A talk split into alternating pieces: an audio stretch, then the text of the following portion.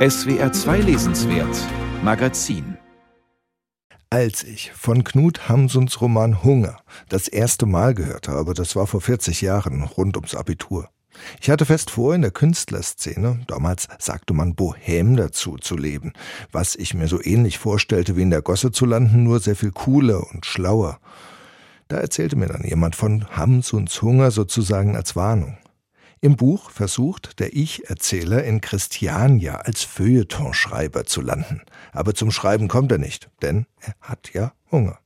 Geld ist alle, längst sind die Besitztümer beim Pfandleihe. Er versucht noch verzweifelt, die Weste zu versetzen und die Bettdecke und die Knöpfe seiner Jacke. Natürlich ist Winter. Aber der Held will nun mal partout Journalist werden und dafür muss er gute Artikel über seltsame Themen schreiben, Katholizismus im Mittelalter und sowas. Wie schreibt man mit einem riesigen knurrenden Loch im Magen? Der Held lässt sich nicht unterkriegen. Merkwürdigerweise ist in Knut Hamsuns Buch selbst die schlimmste Verzweiflung nie auch nur die Spur depressiv. Er zeckt sich ein in einer Pension namens Vaterland. Er hat Förderer, die ihm mal eine Krume zuwerfen und die Erzählung ist ganz nah dabei, immer an den Gemütszuständen des Helden. Er ist immer grimmig entschlossen, vom Schreiben zu leben. Das klappt aber nicht. Man spoilert ja bei großen Romanen nichts, wenn man das Ende verrät. Der Held schmeißt den Bettel irgendwann hin und geht zur See.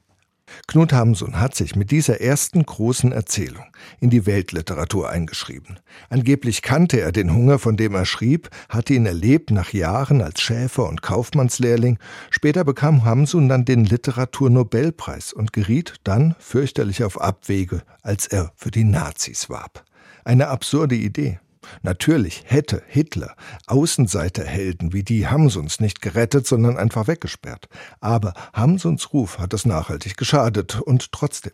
Menschen wie Astrid Lindgren, Maxim Gorki und jetzt auch Felicitas Hoppe nicht davon abgehalten, sich vehement für ihn einzusetzen.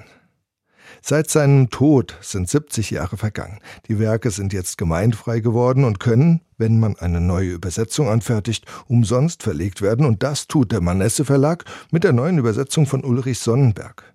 Die ist sehr schön. Das Buch hat einen tollen Umschlag, ist schön gesetzt. Die Übersetzung ist vielleicht nicht spektakulär besser als vorher, aber sie ist vollständig. Sie ist erweitert um einige erotische und atheistische Reden des Helden, die Hamsun später als Nationalist gestrichen hat. Außerdem gibt es ein sehr schönes Nachwort von Felicitas Hoppe.